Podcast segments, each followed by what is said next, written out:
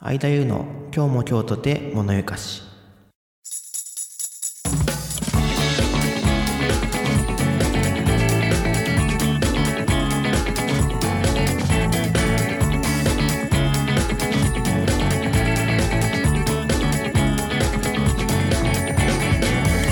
皆さんこんにちは。今日も今日とて物ゆかしパーソナリティの相田優です。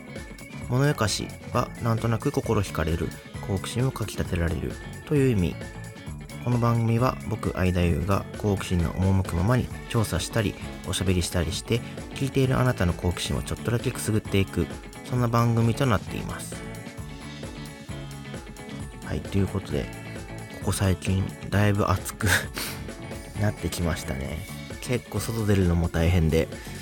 うん室内にずっといちゃうなーっていう感じもしてるんですけども皆様いかがお過ごしでしょうか？うん個人的な話で言うとやっぱり中にいるとねオリンピックとかパラリンピックですよね。皆さん見ましたか？あるいは見てますか？オリンピックの方は結構応援してる人もいたりとかあのバドミントンの奥原選手とかねあの水泳の萩野選手とか僕結構応援してたんですけどバドミントンはちょっとね残念だったなって思いながらでもとても、うん、素晴らしい試合を見せてくれたんだなっていうふうに思います。あとは結構新競技とかねあの BMX とかもそうですしあとはスケートボードが結構話題になりましたけどもえっ、とスケートボードの方は結構事前に話をいろんな話を調べててよりなんか感慨深かったなっていうのがあるんですけれどもえ何かっていうと,、えー、とレプリカント FM っていうポッドキャストがあるのはご存知でしょうか？レプリカント FM って毎回ゲストをお呼びするっていう形式で、まあ、たまにワンオンワンで、えーパーソナリティの2人が喋ってるってこともあるんですけども結構ゲスト毎回来ていてでその中で今回のスケートボードの日本の代表のコーチだった方が来ている回がありましてでねそれを聞いてから今回のをなんか見るとなんかより感慨深いというかこう文脈を文脈を知った上で競技を見るとねまた違った面が見えてくると思うのでレプリカント FM の126回127回そして、えー、とつい最近の、えー182回183回ですね、えーこちら2回シリーズでちょっと長尺にはなってるんですけどもあのーオリンピックで見てスケートボードを興味持ったっていう方はぜひ見てほしいなと思います。えっ、と「スケボーは裏切らない」っていうタイトルと「続スケボーは裏切らない」っていう回になってます。であと今はちょうどパラリンピックがやってますね。パラリンピックもパラリンピックで結構楽しみで、まあ、僕が仕事でちょっとスポーツに関わる仕事をしてるので結構オリパラのスポーツって関わる機会多いんですけども、まあ、ゴールボール結構話題になってますね。まあなんか PK 戦みたいな感じで、えー目の見えない状況の中で、えー来るボールを止めるっていうスポーツですね。どれだけ止めたかっていうスポーツになんです。あとこれね一回やってたことあるんですけどめちゃめちゃ難しいですね。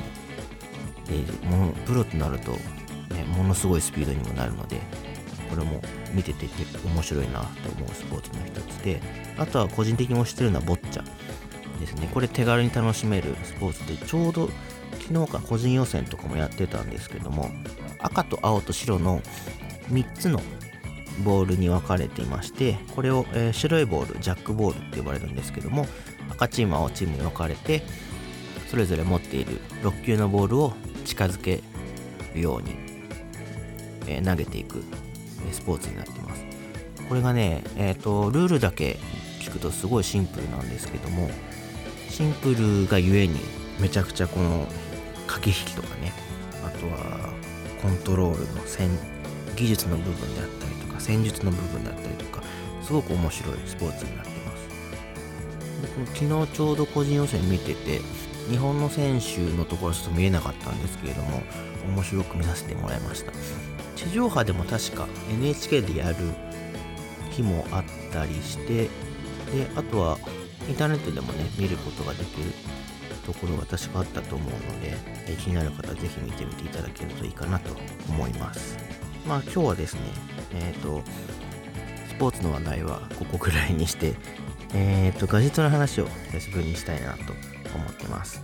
まあコロナの中で在宅勤務とか、えー、オーディオ系のガジェットを買う機会って前に比べて少し増えたんじゃないかなと思うんですけれどもその中で一つ面白いイヤホンがありますのでそちらを紹介していければなというふうに思ってますはいそれでは今日も今日とて物ゆかし最後までよろしくお願いします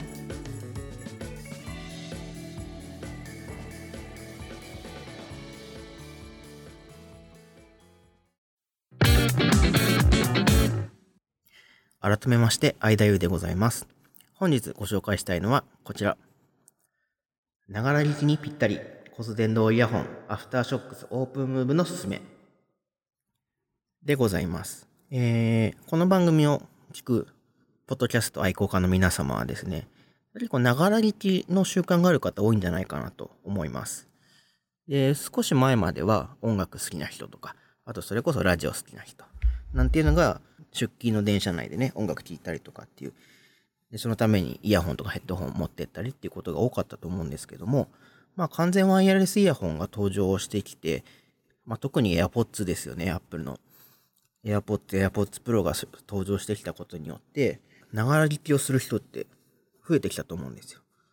で、あと、コロナの影響で、えー、在宅勤務も増えてきてことで、ズームでね、会議したりとかっていう時に、まあ、イヤホンつけたりと家で仕事してるからちょっとラジオとか音楽とか聴きながら仕事しようかみたいな人も増えてきたと聞いています。実際ね、ラジオとか、ポッドキャスト、そこで聴取者が増えてきたっていう話もあるので、そんな、えー、身近になってきたイヤホン。ずっとつけてるとですね、やっぱりそれはそれで良くはないんですよね。えー、ずっとつけてると外耳炎の原因になったりとか、なんか耳が詰まった感じがずっとして、ちょっと取れなかったりとか、何かとトラブルがね、ありがちなんですよね。まあ、何事もつけすぎは、あの、しすぎは良くないですよっていうことだと思うんですけども、そんな中でですね、骨伝導イヤホンっていうものがあるのは皆さんご存知でしょうか？骨伝導。まあ、えっ、ー、と、もの自体は、うーん、何年ぐらい前だろうな？ちょっと少し前からあるにはあったんですよね。耳にくっつけない。早い話が、えー、耳にこう、普通のイヤホンですと耳の穴に入れて、そこから、えー、音を出すことによって鼓膜を振動させて音を聞くっていう仕組みなんですけども、骨伝導は、えー、耳に入れる必要がありません。僕が耳の、えー、周辺に引っ掛けて、で、この頭蓋骨に直接振動を送ることで鼓膜を振動させて、え、音を聞くことができるというような仕組みの、ざっくり言うとですけどね、そういう仕組みのイヤホンになってます。なので、外の音も聞きやすいし、音楽も、ラジオも楽しめるという感じです。で、家の中だったら、まあ、音聞くのにね、デスクスピーカー置いてもいいんですけど、 Zoom の会議とかでマイクをだけ設置して、えー、皆さんの会議の音はスピーカーから聞くなっていう人も、もしかしたら、えー、お聞きの方にはいらっしゃるかもしれないんですけども、まあ、なかなかね、スペースがなかったり、値段も、えー、それなりのものを揃えようとすると、イヤホンと比べると、ね、どうしても値段が高かったりします。で、その中でですね、骨伝導イヤホンって在宅勤務でも一つの選択としてありなんじゃないかなと思いまして、今回ご紹介をしたいと思います。まあ、少し前から骨伝導イヤホンってなんとなくこう試したりもしてたんですけど、ここ最近、うん、ぐっと品質が上がったんじゃないかなっていうような勝手な印象を持っています。今回お話ししたいのはですね、アフターショックスっていうメーカーのオープンムーブっていう骨伝導のイヤホンになります。さあ、ここから骨伝導イヤホンについて3つの、えー、項目に分けてお話をしていきたいと思います。まず1つ目は、オープンムーブの特徴について。まあね、ここがどういうイヤホンなのかっていうのはね、だいぶ皆さん気になるところではあると思うんですけども、画像を調べてもらうとわかるんですけども、耳に引っ掛けるタイプのイヤホンで、それを耳の中に入れずに、耳のすぐ横に、物を当てて、それが振動するっていう形のイヤホンです。デザインとしては、え、マットな、え、触り心地で、えー、物理ボタンがついています。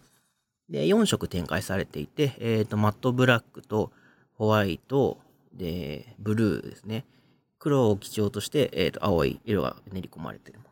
と、えっ、と、あとピンクがあります。これホワイトを基調にピンクっていう結構これ可愛らしいものですね。結構男の人が使っても可愛いな、可愛いんじゃないかなと思います。一番の特徴が、音、イヤホンから音を流しながらも、周囲の音が聞こえるという点かなと思います。これが一番、メリットかな。周囲の音がね、聞こえるっていうのはやっぱり、どんな状況下でもいいですよね。例えば、えー、ランニングしながらとか、歩きながら、散歩しながら使うこともできます。仕事に詰まったなと思って、少し散歩してこようかなんて時に、えー、イヤホンをしたままですね、そのままニュースとかね、今で言うとポッドキャストとか聞きながら、こう散歩してですね、ちょっとぼーっとする時間を作るなんてのもいいかもしれないですし、ランニングしてる時にですね、まあ、お供に音楽、え、聞く人は結構いらっしゃると思うんですけども、それもですね、自転車とかね、ランニングしてると急に近づいてきたりしますので、それが、えっ、と、近づいてくるのを事前に聞くことができるという点です。あと一応ですね、まあ、自転車乗ってる時は、イヤホンは、まあ、してはいけないんですけども、骨伝のイヤホンは周囲の音が聞こえるので OK とされているところもあるみたいです。ただこちらはお住まいの地域によってもだいぶ条例が変わってくるみたいなので、まあ何かしらでちょっと確認してみる方がいいと思います。今だと調べると結構出てきたりしますので、自転車の大会とかだと大会のルールで OK になってることもあったりします。ここはお調べください。お家でね、使ってる場合ですと、やっぱり、あの、急に宅急便が来た時とかね、あとは、同居している家族とか、あとはパートナーの方が何か言った時に、こう反応できてるっていうのが結構いい点かなと思います。はいで、えー、オープンムーブは連続治療が6時間になってます。まあ、6時間多いと見るか少ないと見るか。まあ、1日で使うのであればもう少し長い方がいいかもしれないですが、まあ、ちょっとした時に使うようだったら、まあ、十分かなって感じですね。で、えっ、ー、と、一応、防滴の仕様になってます。雨や汗で故障することはまずないということで、えー、公式ホームページの方には出ています。まあ、なので、フィットネス目的で使う方なんていうのもありかなと思います。でさっきから在宅勤務におすすめっていう言葉をお伝えしたんですけども、え、ー、と、ノイズキャンセリング機能付きのマイクが搭載されています。で、右側の、イヤホンの右側にマイクが2つ内蔵されていまして、ここを起点に話すって感じですね。えー、この間、ズームの会議でちょっと使ってみたんですけども、まあ、相手方の声も結構聞きやすく、で、こちらの声も問題ないですよ、なんて感じで、えー、言ってもらったので、うん、性能的にも十分なとこなんじゃないかなと思います。じゃあね、ちょっと実際に話してみたいと思いますので、ちょっとこちらを確認してみてください。ではどうぞ。は、は、テステス。ただいま、えー、 AfterShokz OpenMove を使って音声のチェックをしています。どうですかね？結構、うん、 Zoom とかで使っても全然使える音質かなと思います。あ、こういう感じの音質です。はい、ということでいかがでしたでしょうか。まあちょっとね、これ撮ってる時点では僕わからないですけども、まあそんなに問題ないんじゃないかなとは思ってます。で、今喋ってる方の方の音を聞いてもらいましたけども、聞く方の音質も、まあかなりいいです。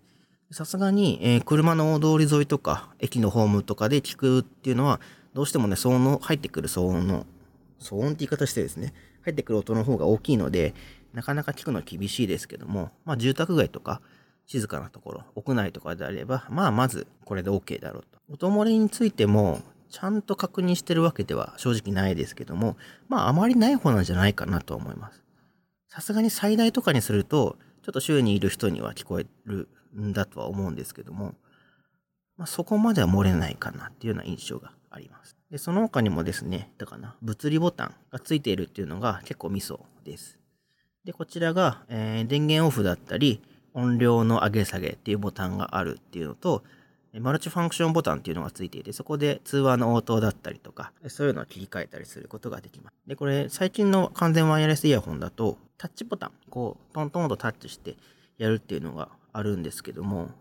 こう、フィードバックがないっていうのは、意外と分かりづらいなって思う時もありまして、こう、ブズルボタンだと、まあ、押し込む必要は多少あるんですけど、カチッっていうので、押したか押してないかっていうの分かるので、うん、これは意外と便利だなって思います。僕は結構ワイヤレスイヤホンとかは物理ボタンあってほしいなと思う派ですね。まあなかなかね、大きさ的に難しいとか、結構いろんな制約はあるとは思うんですけども。はい。で、その他行くと、えっ、ー、と、マルチポイントペアリング対応しています。で、これ何かっていうと、PC とスマートフォン、2台に接続の切り替えが可能ということで、えっ、と、例えば自分のパソコンとスマートフォン両方接続しておいて、普段はパソコンの方で作業していると。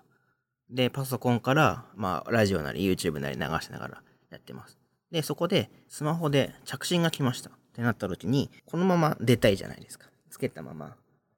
もしもしって合ってるよりも、このイヤホンのままで通話に出たいので、マルチポイントモードで接続していると、瞬時にこのピッと押すと切り替えて通話出られる。とか、ふとね、スマホの方で別の動画確認したくなったみたいになった時に、いちいち接続し直さなくても出るという機能です。これね、ついてるものとついてないものあるんですけど、まあ、あると便利なワイヤレスイヤホンの機能の一つですね。で、マルチポイントモードは結構設定が必要みたいなんですけど、そんなに難しくないので、これ使う方はぜひ調べて使ってみていただけるといいかなと思います。で、えっ、ー、と、あとはですね、3つのモード搭載していまして、スタンダードモードと、ボーカルモードと、イヤープラグモードですね。この3つが、えー、搭載されています。普通に使う一般的なオーディオを聞くことに最適なスタンダードモード。で、ポッドキャストとか、人の声を聞き取るのに適したボーカルモード。で、音楽を聴くときに没入したいというときは、えー、耳栓をつけたりして、イヤプラグモードってするとより音質よく聞くことができるそうです。で、これを3種類状況に応じて切り替えることで、最適なサウンドを楽しめると。なんで骨伝のイヤホンって結構電話とかの文脈聞こえますよっていう文脈で語られることが多いと思うんですけど、これはそれだけじゃなくて、音楽の体験、えー、音声の体験っていうところでも、えー、妥協しないとこ、えー、ものづくりをしているなというふうに思いました。で、あとですね、ありがたいのが、これ Type-C で、USB Type-C で充電できるんですよ。これがありがたい。えー、まあ、ガジェット好きな人は結構 USB はえっ、ー、と、ケーブルがどんどん増えてしまうという傾向にありまして、そうすると共通化したくなるんですよね。なので、えー、タイプ C ケーブルで充電できるとなると、そのたくさんね、ケーブル増やさなくて済むので、それが助かるなっていうところで。ちょっと気になる点としては、連続使用時間6時間と言いましたけど、まあ、ちょっとそこが物足りないかなっていう点が、ちょっと気になる点ですね。で、えっ、ー、と、あとは構造上の問題でもあるかなと思うんですけど、イヤホンの部分が振動することで音を感じるんですよ。なので、長時間つけていると人によっては接地面がちょっと痒くなってくるかもしれないです。特に敏感肌の人なんかちょっと気をつけるといいかもしれないです。僕ちょっと長い時間ずっとつけてた時に少し痒くなったのを感じました。これはもう人によっちゃうかなっては正直思うんですけども、まあ、気になる方はちょっと注意が必要かなと思います。まあ長い時間ね、連続してつけなければ問題ない話ではありますけども。で、まあここまで気になる点と、えっ、ー、と、面白い点、いいなと思う点を、えー、お話ししてきたんですけども、これですね、金額も結構すごいんですよ。これエントリーモデルとして言われていて、えっ、ー、と、公式の値段で9000円ぐらい。9000円。なので、税込みでも9900円とか、1万円切る値段でこれが使えます。で、これはエントリーモデルと位置づけなので、もちろんハイエンドのモデルとかもあるんですけども、個人的には、まあ、このモデルでも十分かなというふうには思います。まあ、連続使用時間のところだけ目をつぶれるかどうかっていうのがあったりはしますが。ということで、オープンムーの特徴をここまで話してきました。ではですね、オープンムーエントリーモデルって今話しましたけども、じゃあ他の製品何があるの？どうなの？って比べた時にどうなの？っていうのをお話ししていきたいと思います。2つ目は、他の製品との比較。ということで、まあ、僕が持ってるのはオープンムーブだけなので、スペック上の比較にはなってしまうんですけども、アフターショックスの別シリーズ、エアロペックスってこれハイエンドモデルですね。っていうのと、オープンムーブとオープンコムということで、こちらを3つ比べたときに、えー、スペックで比べたときにどうかっていうお話をしていきたいと思います。まず、エアロペックスですね。これが、えっ、ー、と、ハイエンドモデルです。公式ホームページによると、こちらがより音のいいイヤホンになっているようです。材質とかも結構違っていて、またバッテリーも多く積んでいます。こちら8時間積んでいるので、8時間再生可能になっているので、まあ1日使う分には全く問題ないかなっていうような、えー、ものになってるかなと思います。またですね、えー、防水の性能も向上していまして、1段階の防水を期待することができます。で、より軽い。ね。その代わり値段は、え、ー、と、1万円増し、1万998円、過去税込みということで。まあ、色もね、4色展開。これはあんま変わんないですけど、まあ、そこのところがどうかっていうところになると思います。で、もう一個面白いのがありまして、オープンコムというものがあります。こちらですね、えーと、より通話に特化したモデルになっています。えー、どういうことかっていうと、まあ、オープンムーブのボディに、オープンムーブのボディじゃないな、これ。どっちかというとエアロペックスとかに近いモデルですけども、エロペックスに、えー、インカムのマイクをつけたような形になっています。いわゆる AD さんとかが、こう 口元までマイクが来てるようなやつですね。で、しかも、音楽の聴く時間は、えー、そうでもないんですけども、通話自体時間は最大16時間使うことができます。なので、もう1日、もう打ち合わせが朝から晩まで立て続けだなんていう時にも、こちらさえあれば、1日あっても大丈夫と。しかもですね、マイクもちゃんと口元までこう伸びるようなマイクになってるので、音質も聞き取りやすくなってるなとは思います。で、あと面白い機能が NFC のペアリングができるので、えー、イヤホンのところに、の NFC マークのところに、えー、スマホをかざすだけでペアリングができると。これ便利ですよね。あと、急速充電にも対応していまして、5分の急速充電で2時間使用することができると。まあ、まさにこの辺の機能がですね、オンライン会議向けの機能になってるかなと思います。こちら、エアロペックスと同じで19,998円ということで、またこれも金額的には結構するんですけども、まあ、オンライン会議する機会が多い人なんかは、うん、買って損はないかなというふうには思います。でこれらと比べると、まあ、エントリーモデルというものなので、多少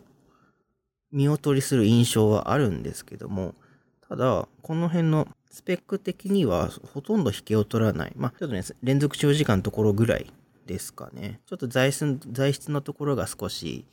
うーん、コストカットしていたりとかっていうのはあるんですけども、まあ、正直、この1万円しないぐらいの値段で、ここまでできれば上出来なのかなというふうには思います。一つあると便利なのかもしれないですね。では、3つ目に行きたいと思います。3つ目ですけども、他のメーカーとの比較。ということで、3つ目はですね、少し足早に行きたいんですけども、この骨伝のイヤホン、他のメーカーにもあるのっていうとこなんですけども、あります。あるんですけど、まあ、メーカーさんによってもいろいろあったりするので、骨伝導っていうところで言うと、なかなかあれですけど、ソニーとかもね、出していたりとか、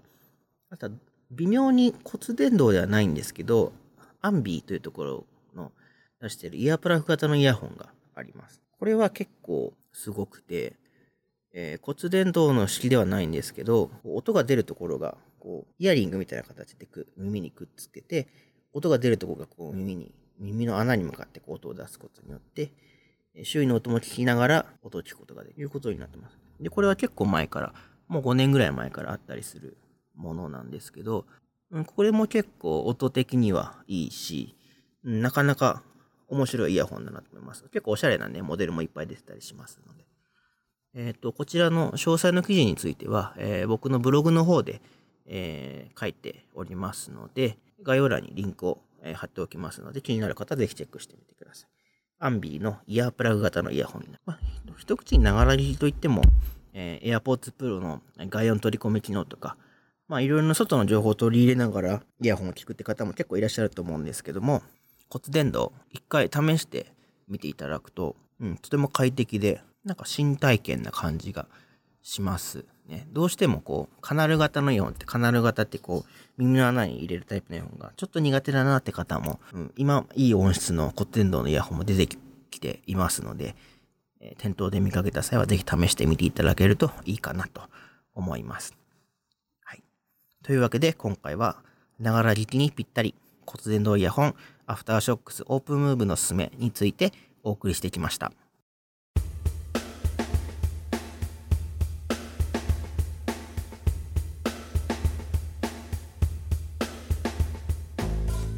お送りしてきました。間湯の今日も京都でものよかしそろそろお別れのお時間です。感想フィードバックは Twitter でハッシュタグシャープ今床をつけてぜひつぶやいてください。今床の綴りは imayuka です。そして僕の電源的ラジオというブログや note、YouTube チャンネルでもポッドキャストの情報、また気になるコンテンツ情報など発信しているので、よければそちらもチェックをしてみてください。はい。というわけで、まあ、ブログとか note、今、えー、今日のものも概要欄に貼っておきますし、えー、先週、先々週に行ってきた、えー、ロングライドの話なんかもノートで、え、記事を上げましたので、よければ見てくれると幸いです。神奈川県の川を巡った、えー、記事になっています、はい。それではまた次回お会いいたしましょう。お相手は相田優でした。えー、暑い日が続くので皆さんお気をつけください。さようなら。